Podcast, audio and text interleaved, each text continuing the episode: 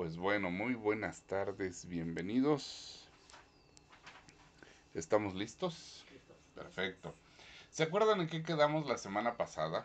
¿Se acuerdan qué es lo que estábamos viendo la semana pasada? No, ya no se acuerdan. Yo pensé que les había gustado y por eso no querían que se acabara y, y ya no se acuerdan. Yo bien emocionado me fui y dije, ay, sí, les gustó mucho y ya no se acuerdan. Habíamos estado viendo de la oración. Ah, ya me acordé. Sí. De la, del de la, de la cortina. Ok, Que nosotros no podemos pasar, este, traspasar lo de lo que es la cortina, que lo creemos muy lejos, cuando en realidad está muy cerca. así es. Pensamos que Dios está muy lejos de nosotros, aunque estamos Ajá. físicamente a un paso, ¿no? ¿Qué es lo que divide? ¿Qué es lo que impide que entremos al lugar santísimo? Nuestra conciencia de pecado. ¿sí? Hay dos querubines que dicen, hey, el pecado no puede pasar aquí. ¿Sí se acuerdan? Sí, Sí. que, que- que estábamos leyendo en Éxodo que se tenían que bordar los querubines eh, de una manera muy bonita para que adornaran esa cortina.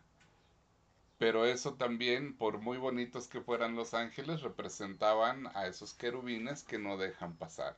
Así como en el huerto del Edén no permitían que Adán y Eva regresaran en pos del árbol de la vida, así ahora la presencia de Dios estaba resguardada por estos querubines, ¿verdad? Entonces decíamos, eh, qué triste situación estar a un paso, pero emocional, espiritualmente, sentirse tan lejos de Dios, ¿verdad? Bueno, entonces terminamos leyendo la página 56, ¿se acuerdan? Sí. Estos dos actos eran la sombra de lo que Jesucristo un día haría por nosotros. La sangre era el precio que se tenía que pagar para el perdón de los pecados. Pero yo creo que se cortó la red. Ahí está otra vez. Pero mm, ¿ha escuchado la expresión chivo expiatorio? Bueno, en el verso 21 y 22 dice que el sumo sacerdote colocaba su mano sobre la cabeza del macho cabrío y transfería los pecados. Ya estamos en la página 57. Estamos en la página 57. Transfería los, pe- eh, los pecados del pueblo al animal. Luego era enviado al desierto, donde era atormentado por el diablo y finalmente moría. Solo, lejos, sin que nadie presenciara, es decir, olvidado. Sí. ¿Se imaginan el pobre, el pobre, Pobre Ah. animalito. sí, ya dice que no se va a poder, no se va a poder transmitir. Entonces, esa cabrita moría solo por causa del pecado. Imagínense todos los pecados del pueblo puestos sobre ese animalito. Y luego lo lanzaban, lo soltaban al desierto. Y ahora el diablo iba y lo atormentaba. Yo no sé si usted alguna vez ha cometido un pecado y después ha sentido la culpa. Yo no sé si el que cometió adulterio después tiene cruda moral de decir, híjoles, no lo debí haber hecho. A ver si no me descubren, a ver si no... ¿Y qué sucede? Comienza a tener cuidado del teléfono, comienza a tener cuidado de las llamadas, de los mensajes, comienza a tener cuidado de pasar por unas calles, ¿sí o no? Comienza a tener precaución de varios detalles. ¿Por qué razón? Por una razón. El diablo está aco- acosando, atormentando. Y entonces esa persona está constantemente huyendo. Y digo eh, el adulterio, como pude haber dicho el homicida, como pude haber dicho el ladrón, ¿no? Cualquier persona que ha cometido un pecado comienza a tener esa serie de reservas en su vida. ¿Sale? Entonces, una vez que el diablo ya lo aisló, esta persona comienza a sufrir más. Acompáñame por favor a leer en Hebreos capítulo 10, verso 17. Ahí lo tiene usted en la pantalla, en la página 57. Dice, luego dice, nunca más recordaré sus pecados ni sus maldades. ¿Lo encontraron? Hebreos 10, 17. Por favor. Después dice, nunca más me acordaré de sus pecados y sus transgresiones. Gracias. ¿Lore? Luego añade, y nunca más me acordaré de sus pecados y sus maldades. Ok. ¿Qué sucede? ¿Por qué Dios no se acuerda de los pecados y las maldades? ¿Porque no lo cometimos? ¿Porque tiene mala memoria? ¿O porque ya hubo alguien que pagó por esos pecados? Porque ya hubo alguien. Porque ya hubo alguien que pagó por esos pecados. En el Antiguo Testamento, ¿quién pagaba por los pecados del pueblo? Un macho cabrío. Sobre ese animalito caían todos los pecados. Y luego lo echaban fuera, fuera al desierto para que muriera solito. Ahí el diablo hacía lo que quería con ese animalito. ¿Cómo murió Jesús en la cruz? Igual, ¿no? Sí, atormentado. hicieron con él lo que quisieron. Hicieron con él lo que quisieron, lo golpearon, lo escupieron, lo abofetearon, lo insultaron, este, lo desnudaron, lo deshonraron de todas las maneras posibles. Aún estando en la cruz, las personas lo insultaban. ¿Sí recuerda? Aún estando en la cruz, ¿qué? ¿Que no eres el Hijo de Dios? Bájate pues para que creamos en ti. Líbrate ahora de esto, no que tanto presumías que eras Dios. Y no puedes bajarte de la cruz. ¿Sí se da cuenta? ¿Qué es lo que estaban haciendo? Lo mismo que le hacían al macho cabrío, atormentarlo. Hasta que finalmente moría. ¿Cómo moría? Solo, lejos y sin que nadie lo presenciara.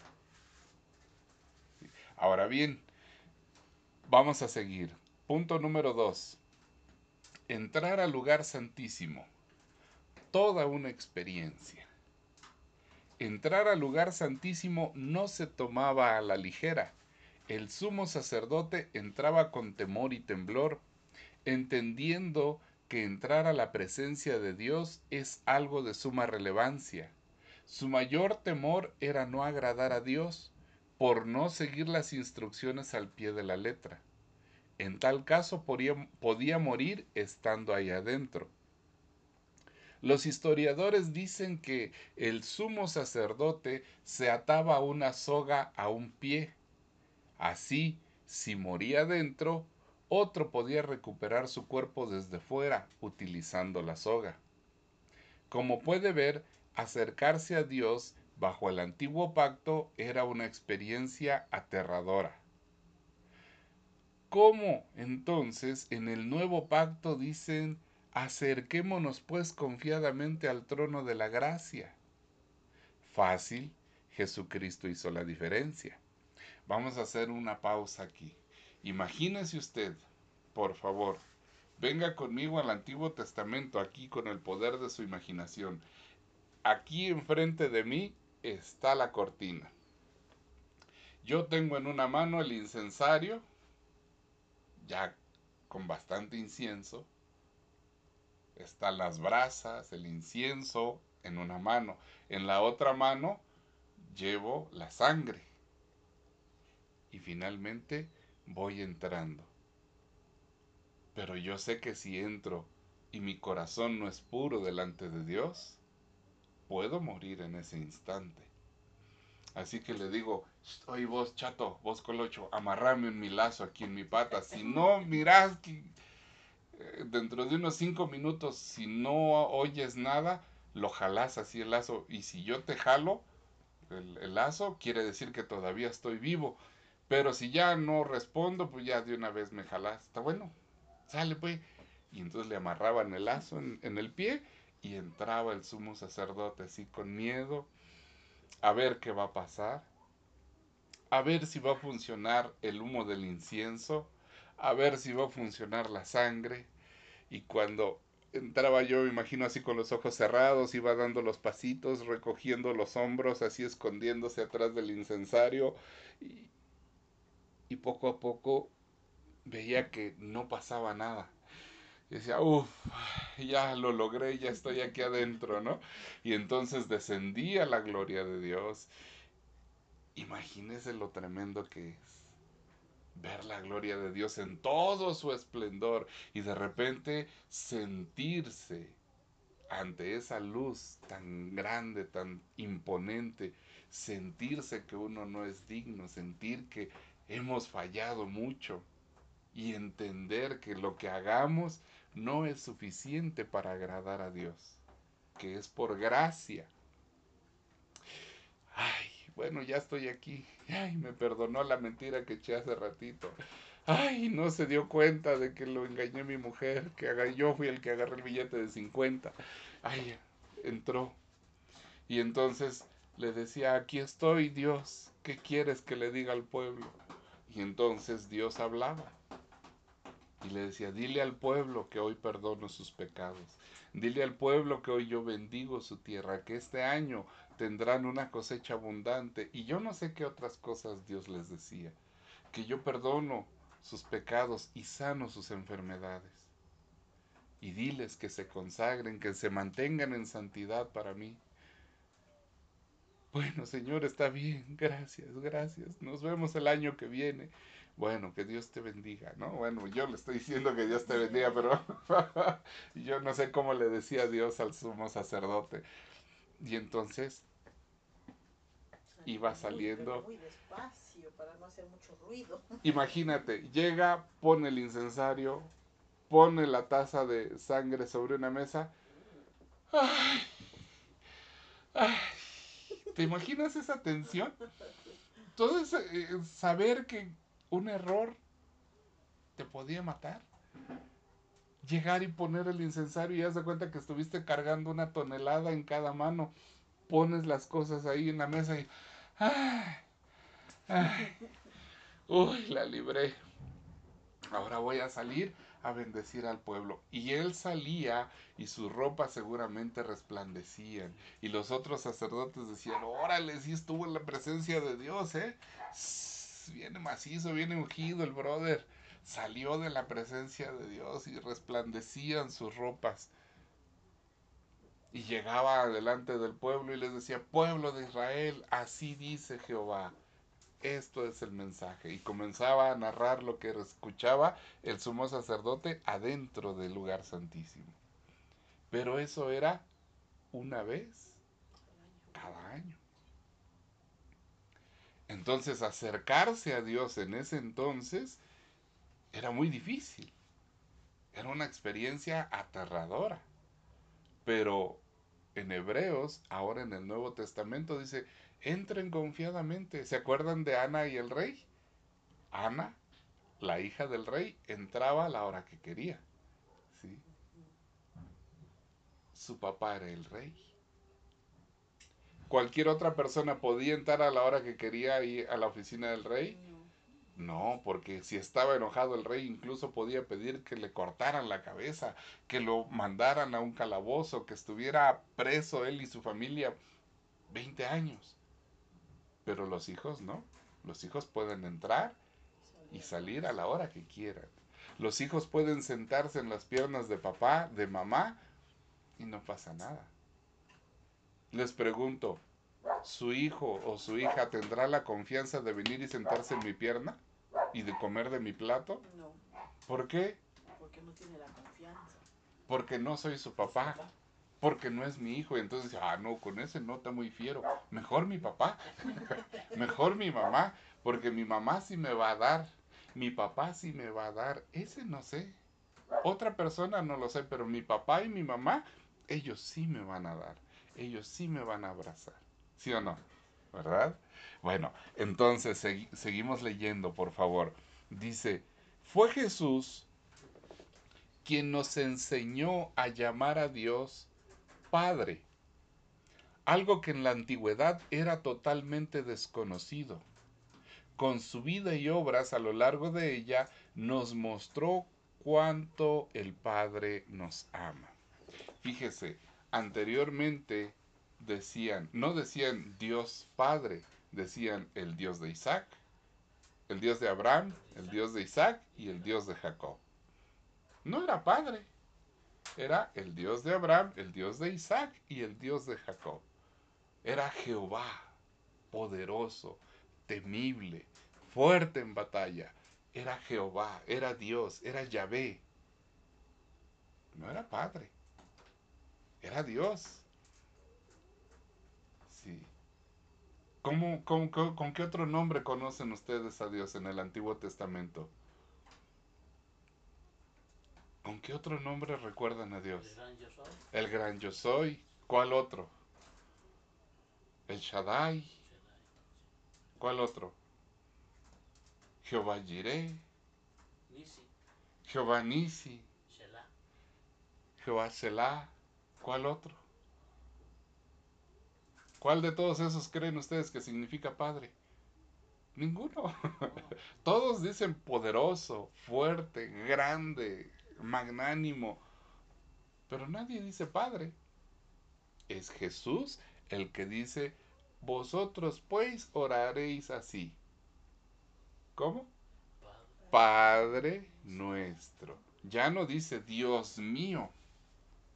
David en los salmos, en los proverbios, se escribe Dios mío. Pero no dice Padre mío. Ahora es Jesús el que hace el cambio. El que dice, ya no, imagínese usted que toda la vida le digan, este, vo- voy a poner, este, por ejemplo, no sé, Ramón, voy a tomar el nombre de Ramón, y que digan, es papá Ramón, saluden a papá Ramón, saluden a papá Ramón, despídense de papá Ramón, llévenle su café a papá Ramón, llévenle su comida a papá Ramón, pregúntenle a papá Ramón qué quiere comer, todo es papá Ramón. Y de repente viene un muchachito así con su moco corriendo y dice, abuelito, abuelito. Y va y se limpia su moco en el pantalón de papá Ramón.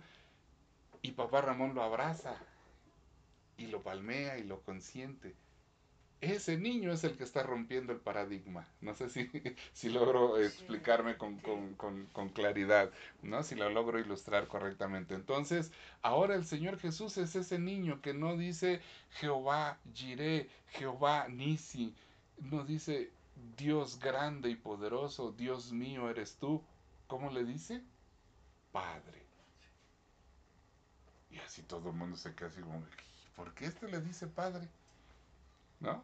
Por eso los escribas, los fariseos lo acusan. Porque es el primero que le dice padre. Este igualado le dice padre a Dios. ¿Sí, sí lo ve usted? Para unos es Dios, lejos, hasta allá, porque está de este lado de la cortina. Y Dios está del otro lado de la cortina. Entonces dice, Dios grande, Dios fuerte, Dios todopoderoso, Jehová mi Dios.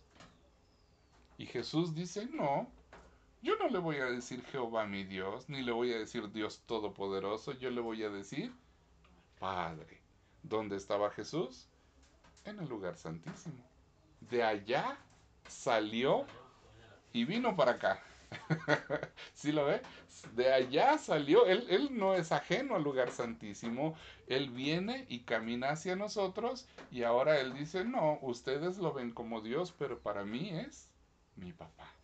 Por eso dice aquí, fue Jesús quien nos enseñó a llamar a Dios Padre, algo que en la antigüedad era totalmente desconocido. Con su vida y obras y a lo largo de ella nos mostró cuánto el Padre nos ama. Sin embargo, cuando Jesús fue crucificado por nuestros pecados, es cuando sucedió lo más asombroso, lo trascendental. Acompáñeme a leer Marcos capítulo 15, versículos 37 y 38. Dice el verso 37 en la versión Palabra de Dios para Todos. Pero Jesús dio un gran grito y murió. Verso 38. Cuando Jesús murió, la cortina del templo se rasgó en dos, de arriba abajo. Sí, ese mismo velo, el que tenía dibujado los querubines y que simbolizaba no pase. ¿Lo encontraron? Por favor. Entonces Jesús soltó otro fuerte grito y dio su último suspiro. Y la cortina del santuario del templo se rasgó en dos, de arriba a abajo. La cortina Del templo se rasgó en dos. en dos, de arriba hacia abajo. ¿Sí? ¿Lore? Entonces Jesús, dando un fuerte grito, murió. El velo del templo se rasgó en dos, de arriba a abajo.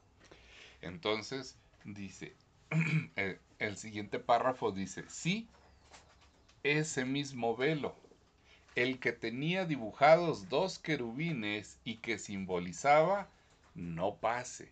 Con la muerte del Señor Jesús se abrió, página 58, se abrió y dejó libre el camino para que el ser humano pueda entrar directamente a la presencia de Dios. Por favor, note que no solo se rasgó en dos, sino que fue de arriba hacia abajo. Fue la decisión de Dios, no la de los hombres. Fíjate qué bonito, qué bonita decisión. Y por eso yo le doy gracias a Dios, porque ese velo era un límite para la humanidad. Había dos ángeles. Ahorita en la actualidad diríamos, ay, paso, total, no pasa nada, ¿no? Paso. Porque ya estamos acostumbrados a romper las reglas. Pero en el Antiguo Testamento no era así. Entonces dice Dios, híjoles, pues yo veo que es muy poco. Imagínate que tú pudieras abrazar a tu hijo o a tu hija una vez al año, por 20 minutos nada más. Que pudieras convivir con tu hijo, con tu hija, 20 minutos al año, media hora cuando mucho. ¿Qué opinas? ¿Te gustaría? ¿Qué se siente cuando un hijo está lejos? Eh, se siente mucha tristeza no poder abrazarlo, no poder agarrarlo. No, no es lo mismo hablar con él que, que, que estar frente a frente. Puedo conectarme a un Zoom, ¿verdad? Una videollamada por la red social que usted guste. Puedo hacer una videollamada y preguntarle cómo estás y me va a decir bien. Pero siempre hay un dejo de tristeza, ¿no? Siempre hay un, un sabor agridulce en ese bien. Meterse en el teléfono. Sí. ¿Sí o no? Ahora, imagínate lo que siente Dios al ver a su pueblo ahí sufriendo y dice, pues no pueden entrar porque. Hay un límite. Dice Dios, no, esa cortina se tiene que romper. Pero el hombre no tiene la capacidad de romperla. Yo sí tengo la capacidad de romperla. Pero no la voy a romper solo así, quebrando mis mandamientos. Tiene que haber sangre de por medio. Porque yo les pido a ellos que vengan y rocíen sangre aquí en el tabernáculo, aquí en, en- en- en donde está el arca del pacto, en el propiciatorio, que meta el sacerdote, meta su dedo sobre en, en la sangre y rocíe siete veces. Entonces tengo que ofrecer un sacrificio. Porque los pobres animalitos ya no pueden. Se están acabando los borregos ahí en el pueblo de Israel y no pueden saciar, no pueden cubrir sus pecados. Así que, hijo, vas a tener que ir. Y el Señor Jesús dice, oh, sí, es para romper este velo y que toda la humanidad pueda entrar. Sí, claro. Ah, ok, perfecto. Está bien. Yo voy. ¿Sale? Siga, sigamos leyendo. Hebreos capítulo 10, versículos del 19 hasta el 22. Se lo voy a leer en la versión Palabra de Dios para Todos. Dice, entonces hermanos, podemos entrar con toda libertad al lugar santísimo gracias a la sangre que Jesús derramó. Jesús abrió un camino nuevo para nosotros a través de la cortina. Él mismo es ese camino nuevo y vivo, es decir, lo abrió ofreciendo su propio cuerpo como sacrificio. El gran sacerdote que tenemos reina sobre la casa de Dios. Nos ha limpiado y liberado de toda culpa y ahora nuestro cuerpo está lavado con agua pura. Entonces, acerquémonos a Dios con un corazón sincero, seguros de la fe que tenemos. ¿Lo encontraron? ¿Sí? Por favor. Así que, amados hermanos, podemos entrar con valentía en el lugar santísimo del cielo por causa de la sangre de Jesús. Por su muerte Jesús abrió un nuevo camino, un camino que da vida a través de la cortina al lugar santísimo, ya que tenemos un gran sumo sacerdote que gobierna la casa de Dios. Entramos directamente a la presencia de Dios con corazón sincero y con plena confianza en Él, pues nuestra conciencia culpable ha sido rociada con la sangre de Cristo a fin de purificarnos y nuestro cuerpo ha sido lavado con agua pura. Amén. Lore, porfa. Por eso, ama- amados hermanos, gracias a la sangre de Jesucristo, podemos entrar libremente en ese lugar santísimo. Jesús nos ha abierto un camino nuevo y vivo a través de la cortina, es decir, a través de su cuerpo. Además, en él tenemos una- un gran sacerdote que está al frente de la familia de Dios. Y puesto que así sea, acerquémonos a Dios con corazón sincero y con plena seguridad que da la fe.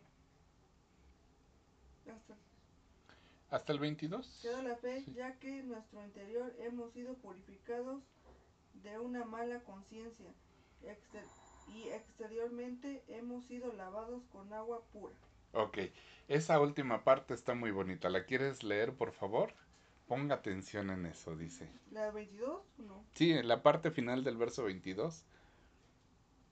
Ya que en nuestro interior hemos sido purificados de una mala conciencia y exteriormente hemos sido lavados con agua pura. Note usted, ahí dice, el interior, ¿qué, qué fue? Purificado. Y el exterior, Lavado. ¿Alguna vez a usted se le ha agriado una comida? Sí. ¿Una? Un montón. Ahora, ahora, ¿qué pasa con esa comida que ya se agrió, que ya se echó a perder? Se tira. Se tira. Porque por mucho que la queramos comer, huele feo. Y su sabor ya puede que no sea el más grato, ¿verdad? Bueno, voy y tiro la comida. Ya sea que yo se la dé a los animalitos o que yo lo meta en una bolsa de plástico y la tiro en la basura y cuando pase el camión la echamos, la desechamos. Bueno, ya, eh, digamos, ya nos deshicimos de lo que huele feo. Pero ¿qué pasa con ese sartén? ¿Qué pasa con el traste, con el, el utensilio que tenía esa comida?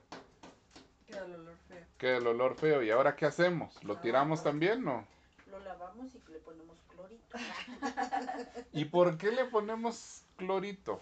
para que se vaya el, el olor feo y para que pues quite un poquito las infecciones que quedan de la comida. Ok. Entonces entendemos que una vez que se echó a perder la comida, hay microbios que pueden infectarnos. ¿Estamos de acuerdo?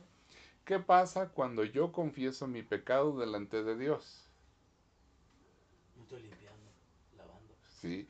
Le digo, Padre, este, pues yo soy un pecador y lo reconozco, ¿sí? Y te pido perdón. ¿Qué está sucediendo? Estoy confesando mi pecado y estoy sacando afuera lo que ya se echó a perder. Y tú dices, ay, bueno, ya finalmente, confesé mi pecado. Pero ¿qué pasa con el interior? Todavía queda sucio. Sucio. ¿Por qué? Porque ya lo externé, ya confesé mi pecado, pero no he sido purificado. No sé si logro explicarme con claridad. ¿Y que se necesita? Que el Espíritu Santo lave por dentro. ¿Qué pasa cuando no le permitimos al Espíritu Santo que lave? Ahí queda la contaminación. Y después de una semana nos volvemos a acordar, ay, híjoles, no hombre, cometí este pecado. Sí, pero pues es que estaba yo solito, triste, desesperado, porque no había paga. Y la verdad, este, pues me vi en la necesidad. Y entonces surge un sentimiento de autocompasión. ¿Lo vemos? Y entonces ya me justifico. Digo, sí. Y pues ni modo, si hay otra vez la necesidad, pues voy a tener que volver a pecar. ¿Por qué? Porque ya confesé mi pecado y ya se lo llevó a la basura el pecado, pero adentro todavía quedó la contaminación. Y dices, bueno, pues si vuelve a caer comida buena en un traste que ya eh, tenía comida agria de un día anterior, ¿qué va a suceder con esa comida? ¿Qué puede suceder? Se También se va a echar a perder porque Sí. quedamos que las bacterias Sí. quedan en el traste. ¿o no? ¿Sí? Entonces lo mismo pasa con nosotros. Nosotros pensamos que esa tristeza, lo voy a decir entre comillas, por haber soltado el pecado, es arrepentimiento. Pero ¿será arrepentimiento? ¿Qué es arrepentimiento? Dejar de hacer Lo malo, y empezar a hacer lo bueno. algo bueno. Y nosotros confundimos arrepentimiento con dejar de robar y comenzar a tomar. Dejar las mujeres y comenzar a tomar. Yo para amigo, pero dice, no, yo gracias a Dios dejé de tomar. Yo decía de dejar las mujeres, pero tengo otro vicio de fumar y de tomar. Entonces, la idea no es cambiar un mal hábito por otro, la idea es cambiar un mal hábito por uno bueno. ¿Sí? Entonces, esto es lo que nos dice, ¿sí? Nos ha limpiado y liberado de toda culpa, y ahora nuestro cuerpo está lavado con agua pura. Ahí en esa versión dice, adentro nos purificó y por fuera nos lavó. ¿sí? Adentro te habla de tus pensamientos, de tus emociones, de tu relación espiritual. Por eso Jesús, la semana pasada veíamos que le dice a la mujer samaritana en, el Evangelio de San Juan capítulo 4, verso 24, le dice, eh, viene el tiempo en el que los verdaderos adoradores adorarán en espíritu Y en verdad. Es decir, con mi interior y también con mi exterior. Con mi corazón, pero también con mi entendimiento. A mí me pasaba algo. Yo iba a la iglesia y me sentaba hasta adelante. Y usted, si me hubiera visto en ese entonces, diría, ah, qué apasionado es Josué, cómo ama al Señor porque está sentado hasta adelante. ¿Qué cree? Yo me sentaba hasta adelante porque me daba vergüenza sentarme atrás. Decía yo, ¿qué tal que pasa alguien que me conoce y me va a ver y se va a burlar de mí? Entonces me voy a ir hasta allá adelante para que nadie me vea. ¿Ya vio? Y usted, si, si yo se lo estoy platicando y ahora usted se puede reír juntamente conmigo, pero si usted me hubiera visto hace 20 años sentado hasta adelante con mi Biblia, usted diría, ¡ay, qué apasionado es Josué! ¿Cuánto ama al Señor Josué? Porque se va a sentar hasta allá adelante y yo me siento hasta aquí atrás para que nadie me vea, para que el pastor no me predique a mí. ¿Sí lo vemos? bueno, entonces vamos a decirle, gracias Jesús por tu obra en la cruz. Gracias por derramar tu sangre por mis pecados. Gracias por darnos acceso a la presencia del Padre. Punto número 3. Dice, temor a Dios contra amor de un padre. ¿Recuerda la historia de Ana y el rey? Bueno, algo similar pasó con el expresidente de Estados Unidos de Norteamérica, John F. Kennedy. Su, una, sus hijitos entraban, a pesar de que estaban en reuniones de Estado, a pesar de que estaban en reuniones con diputados, con senadores, con jefes militares. Sus hijos podían entrar y estar jugando ahí abajo del escritorio, a un lado del escritorio. ¿Ustedes creen que mis hijos podrían entrar a la Casa Blanca y ponerse a jugar abajo del escritorio del presidente de Estados Unidos? ¿O el hijo de alguien más podría entrar y ponerse a jugar? ¿Quiénes son los únicos autorizados para entrar a esos lugares? Los hijos. Nada más los hijos. Ahora yo te pregunto, ¿cómo ves tú a Dios? Oh Dios altísimo y omnipotente, poderoso Dios, o lo ves como Padre? ¿Cómo lo ves? Como Jehová, Dios todopoderoso, Dios de Abraham, Dios de Isaac, Dios de Jacob, o lo ves como Padre. Y todo el mundo en esta actualidad te va a decir, ay, yo lo veo como padre, es mi papito. Y tú dices, ah, ya le dije que es mi papá, ya lo engañé. Y, y le lamento decirles que no es conmigo el borlote. Sí. Porque si tú me dices, yo le digo padre, ah, pues toma tu like, te voy a decir, ¿no? Aquí está tu like, chido tu cotorreo. Pero, ¿quién disfruta esa relación? ¿Usted o yo? Cada uno. Y, sabes por qué el día que viene la necesidad, el día que viene eh, un- un- un- una situación adversa, ya se acabó el gas. Empezamos a tronarnos los dedos y empezamos a hacer muecas y gestos y caras y decimos, ay Dios, ¿cómo le voy a hacer ahora? Y entonces pongo una pausa y digo, ¿qué no que tu papá? Sí, pero es que ay Dios. Ay Diosito, más aún, ¿no? Ay Diosito, lo, lo hacemos chiquito todavía. Sí, de por sí le decíamos Dios y todavía ahora le, lo reducimos, ¿no? Diosito, ¿cómo le voy a hacer? Y entonces yo te preguntaría, ¿qué no que era tu papá? ¿O solo me lo dijiste porque para que dejes de estar molestando el martes en la tarde, ¿no?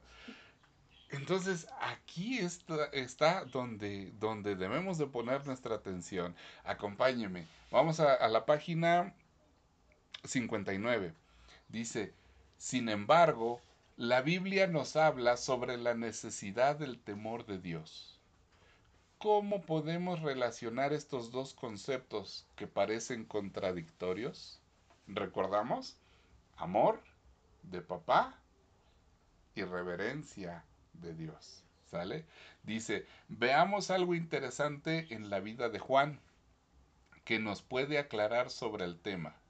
Su relación con Jesús era tan íntima que en ocasiones se recostaba sobre el hombro de Jesús. Y usted lo puede leer en Juan capítulo 13, verso 23. ¿Sí? ¿Qué confianza tenía Juan? Pero mira lo que dice Juan en el libro de... Es más, por favor, vamos a leer Juan capítulo 13, verso 23, por favor, para que este, nos quede más claro, ¿sale? Juan capítulo 13, verso 23. El primero que lo tenga, le disparo una su oración. Que me iba yo quedando. ¡Ya! Está más atrás. la- 13, 23. ¿Más atrás? Sí, Ya, hermano. por ahí, por ahí. Ajá, por favor, mi hermanita. Ajá. El discípulo, el discípulo a quien Jesús amaba estaba sentado a la mesa a su lado. El discípulo a quien Jesús amaba, Ma- Más amaba. más amaba, estaba sentado. Dice, el discípulo a quien Jesús amaba estaba sentado a la mesa a su lado. Ok.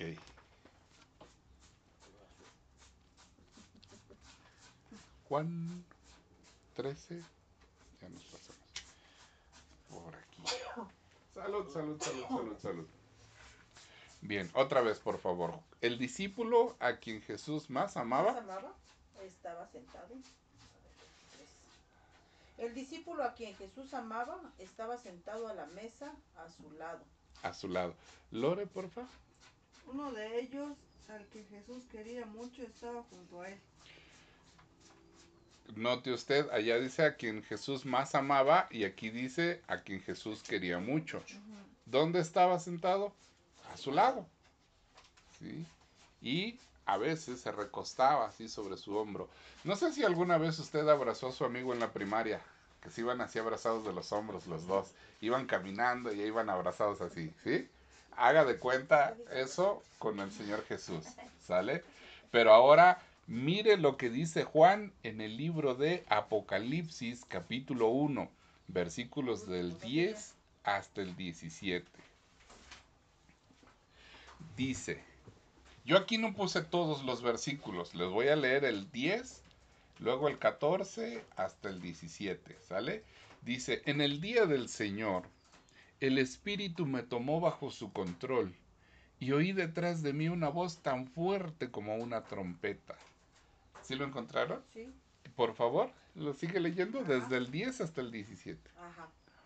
Em, era el día del Señor y yo estaba adorando en el, en el Espíritu. De repente oí detrás de mí una fuerte voz como un toque de trompeta que decía, escribe en un libro todo lo que veas y envíalo a, los, a las siete iglesias que están en las ciudades de Efeso, Esmirna, Pérgamo, Tiatira, Sardis, Filadelfia y la Odisea. Cuando me di vuelta para ver quién me hablaba, vi siete candelabros de oro, y de pie, en medio de los candelabros, había alguien semejante al Hijo del Hombre.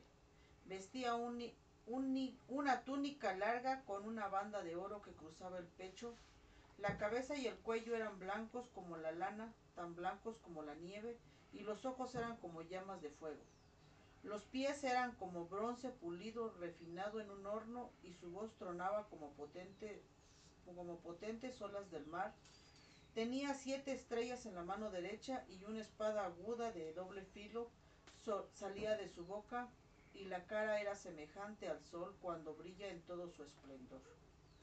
Cuando lo vi caí a sus pies como muerto, pero él puso la mano derecha sobre mí y me dijo, no tengas miedo, yo soy el primero y el último. Ok. ¿Cómo dice el verso 17? Solo el verso 17, Lore, porfa.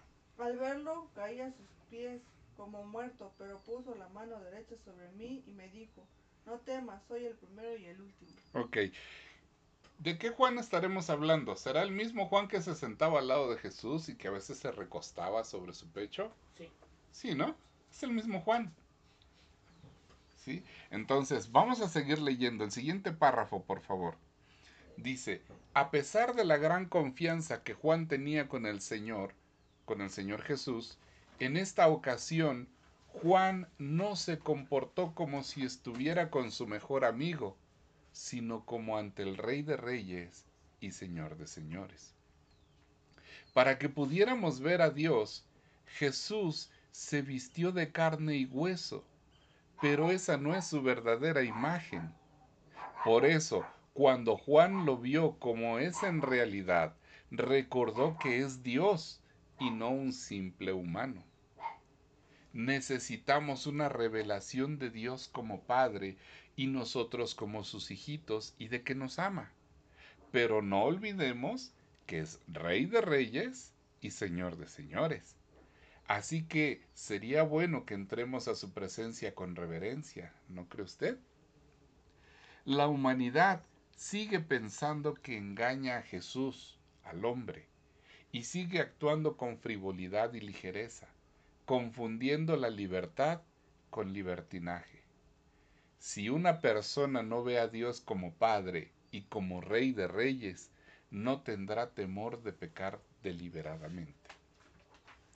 Página 60. Creo que no hay mucho que explicar ahí, ¿verdad? ¿Vam- ¿Vamos bien? ¿Sí? Página 60 dice, así que yo creo que hay tiempos para tener plena confianza de amigos íntimos o de un hijito con su papá y tiempos para rendirnos en adoración y alabanza, quizá de rodillas y en santa reverencia. Volvamos a nuestro viaje al lugar santísimo. Ahora, por favor, imagine la siguiente conversación entre Aarón, el sumo sacerdote, y sus dos hijos, Itamar y Eleazar, que también eran sacerdotes. Y Tamar le dice, mira, mira, el lugar santísimo está brillando como el sol, lo podemos ver a través del velo. Aarón, sí, es la gloria de Dios que posa entre los querubines sobre el, arca del pacto.